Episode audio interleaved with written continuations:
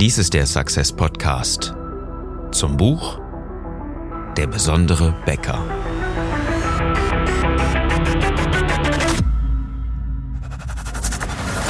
Die meisten Bäcker verlieren mit exzellenten Backwaren jeden Tag gegen schlechtere Wettbewerber.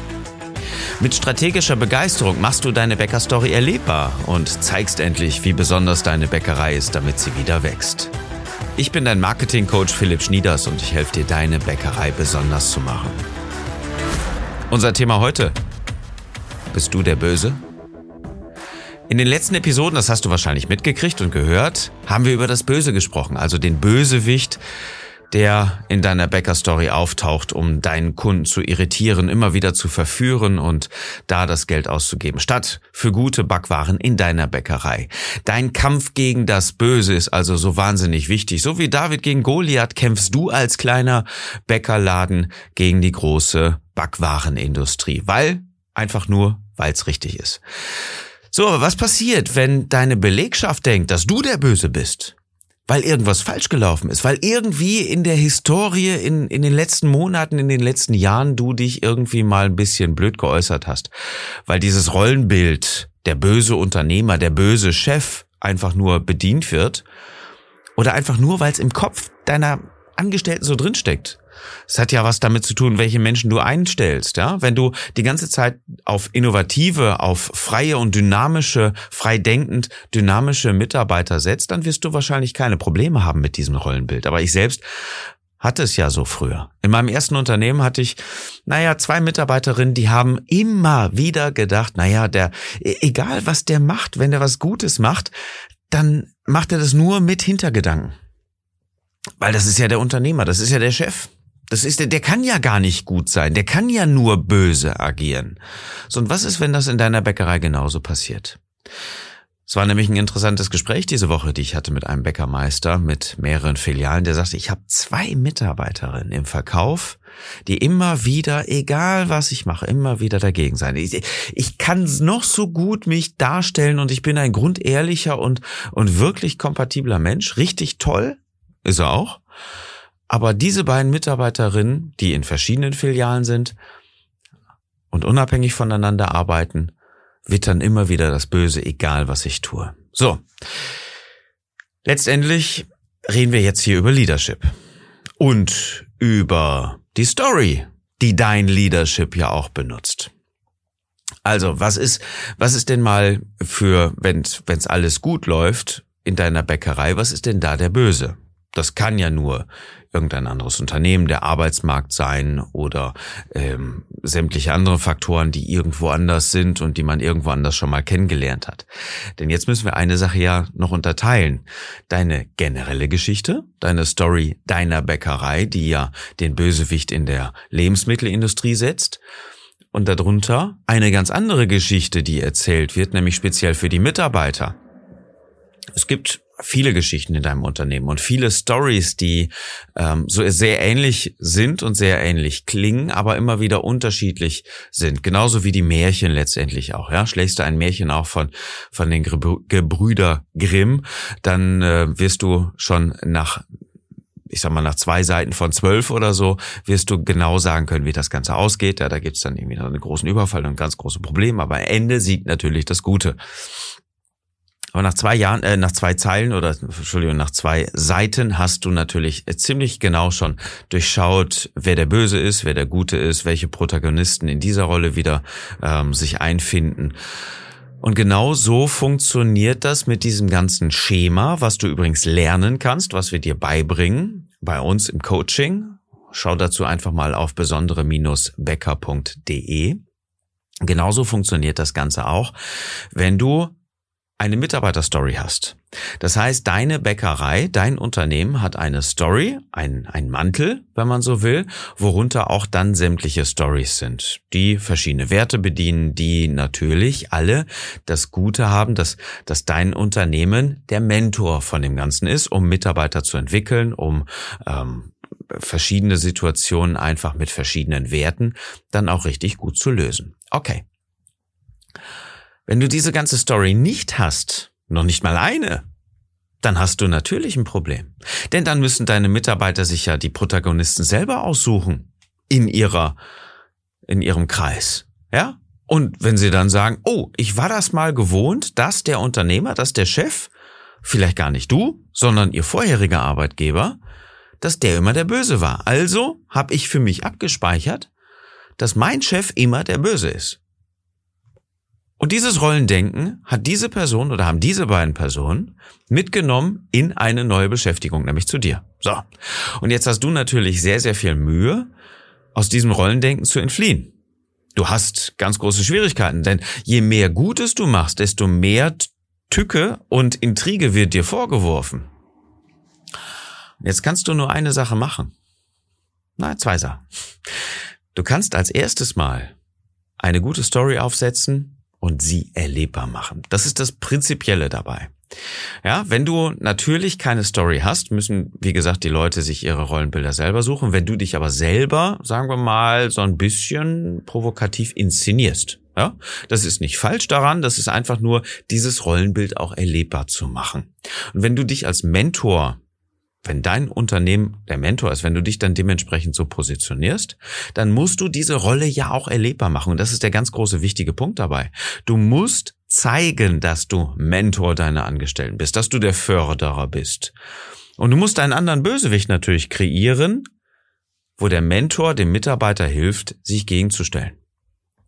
Das kann zum Beispiel sein, dass was überall gesagt wird, hey, lass uns doch einfach mal über Ziele reden. Was hast denn du so vor? Wir möchten dich entwickeln, ich möchte dich dabei unterstützen, ähm, mehr zu verdienen, bessere Arbeitszeiten zu haben. Vielleicht du bist jetzt hier ähm, die beste für ähm, für Neukundenverkauf. Du bist jetzt hier ähm, die beste Person für für Brot. Du bist die beste Person für Kuchen, wie auch immer. Spezielle Anforderungen zu verteilen und da mehr Wissen aufzubauen oder in der Gesprächsführung oder in Gestaltung der Regale oder äh, der Theke, wie auch immer. Ja, spezielle Anforderungen, die du ja zwangsläufig hast im Verkauf deiner Bäckerei. Dementsprechend kannst du Mitarbeiter entwickeln, du kannst sie fördern, du kannst dafür sorgen, dass sie mehr Informationen bekommen. Das nur so ganz kurz mal so zusammengefasst, weil es immer Mitarbeiter gibt, die sich ein bisschen weiterentwickeln wollen. Bei denen, die es nicht wollen, die kannst du natürlich ein bisschen kitzeln und das ist der zweite Punkt. Du musst mit ihnen reden. Du musst Mitarbeitergespräche führen, immer wieder am besten am Anfang, wenn du es noch nicht gemacht hast, monatlich, um dafür zu sorgen, dass von einem Monat zum nächsten Monat eine Entwicklung stattfindet. Und vielleicht dauert das bei dem einen oder anderen oder bei der ein oder anderen immer etwas länger. Und das war der Punkt, den ich lernen musste. Damals mit meinen beiden Mitarbeiterinnen, die ich hatte, haben auch nur Gespräche funktioniert. Ich wusste es natürlich an der Stelle noch gar nicht, aber nach der Insolvenz meines ersten Unternehmens habe ich die beide mitgenommen, auch weil es gute, fähige Mitarbeiterinnen waren, in das zweite. Und da war meine Lernkurve ja so groß und ich habe mich coachen lassen und ich habe verstanden, dass es um meine Story ging. Und da habe ich eine Story aufgesetzt und habe mich erlebbar gemacht. Ich habe mich nicht mehr zurückgezogen. Ich habe den Kontakt gesucht, ich habe die Verbindung aufgebaut zu diesen beiden Mitarbeiterinnen und dafür gesorgt, dass sie eine richtige Rollenverteilung bekommen und dafür, dass sie eine richtige Verbindung bekommen. Und das war der einzige Mangel, der da gewesen ist im Leadership. Ich habe sie nicht entwickelt, ich habe sie nicht unterstützt und im Storytelling sagen wir dazu einfach, ich habe die Story nicht erlebbar kreiert. Vielleicht existierte die mal irgendwo, irgendwann aber in meisten Fällen einfach nur bei mir im Kopf. Ich habe sie gar nicht erzählt, ich habe sie gar nicht erlebbar gemacht. Also wie sollen denn deine Mitarbeiter das Ganze verstehen, was dich umgibt, was deine Unternehmung, deine Bäckerei denn so ausmacht, wenn du eine Story kreierst, die du dir selber erzählst und noch nicht mal erlebbar machst. Ja, und dann kommt natürlich immer wieder dieses Bestätigen. Und das ist der einzige Punkt, warum rede ich die ganze Zeit von erlebbar machen. Es ist ganz einfach, wenn irgendwelche Schichtpläne geschrieben werden und ähm, irgendwas gut läuft, ja, das wird erstmal so als normal abgehakt. Aber wenn was schlecht läuft, das kennst du, dann regen sich die Leute auf einmal darüber auf. Dann ist es auf einmal wieder der böse Chef. Dann ist es wieder das A. Punkt, Punkt, Punkt, was mir mein Wochenende versaut oder äh, den Geburtstag meines Kindes und so weiter. Und der nimmt ja überhaupt keine Rücksicht und so weiter und so weiter und so weiter. Ja, und die stecken doch alle unter einer Decke da oben. Das ist ja wieder diese Verschwörungstheorie Theorie, ähm, die das Ganze, das, das kennst du. Okay. Also reden wir über eine Bestätigung, über ein Erlebbarmachen des Bösewichts. an dieser Stelle. Mit jedem einzelnen Trigger, den du setzt, mit jedem einzelnen Erlebnis, was sich diese Person nämlich dann selber erzählt, weil du es nicht tust, machst du den Böses, Bösewicht natürlich wieder erlebbar. Also mit jeder Dienstplanänderung, mit jedem Schicksalsschlag, den du dieser Person zufügst, sorgst du dafür, dass sie erkennt, ach, das kann ja nur der Bösewicht sein. Da hat er wieder zugeschlagen. Da ist wieder, Achtung, Episode letzten Tage, die Machenschaft des Bösewichts. Daran erkenne ich wieder, dass das ja nur der Böse sein kann. Also was du machen musst, ist genau das Gegenteil. Du setzt eine neue Story auf, und zwar in der, in der du nicht der Gute bist. Das ist ein bisschen falsch. Denn ähm, du bist nicht der Held bei euch im Unternehmen. Das sind an der Stelle dann, wenn du eine Mitarbeiter-Story hast, natürlich die Mitarbeiter. Wenn du eine Kundenstory hast, also deine Bäcker-Story hast, dann sind es die Kunden. Aber du bist in beiden Fällen nur der Mentor, der Kunden und Mitarbeiter dazu führt, sich gegen das Böse zu stellen. Das heißt, du bist der Gönner, der Förderer, der Gute, der dafür sorgt, dass sich deine Kunden und deine Mitarbeiter entwickeln positioniere dich niemals als der Gute. Das ist nämlich dann auch der ganz große Fehler, den viele andere machen. Wenn du mehr darüber wissen willst, wir helfen dir gerne bei Success. Wir helfen dir, deine Bäcker-Story erlebbar zu machen, sie zu kreieren für Mitarbeiter und für Kunden. Schau dafür einfach auf besondere-bäcker.de damit du deinen Termin vereinbaren kannst für ein persönliches Strategiegespräch, was wir mit dir führen, um deine Strategie mal zu besprechen. Vielleicht hast du ja eine, ansonsten helfen wir dir erstmal eine zu finden. Mach das, guck mal auf besondere-becker.de, dann helfen wir dir. So, was haben wir jetzt in dieser Episode gelernt? Du brauchst auf jeden Fall eine Story, die dich umgibt, die deine Bäckerei umgibt, um die Werte zu transportieren, die du für deine Mitarbeiter ganz, ganz dringend brauchst. Das ist vielleicht dieses freiheitliche Denken, dieses nicht so sehr auf Geld zu achten, sondern auf die Kunden womit das Geld natürlich dann gleichzeitig kommt. Ja? Aber der Fokus ist ein anderer. Es können verschiedene Werte sein, dass die Qualität bei dir im Unternehmen ganz wichtig ist. Natürlich, wie kann es denn auch anders sein in der Handwerksbäckerei?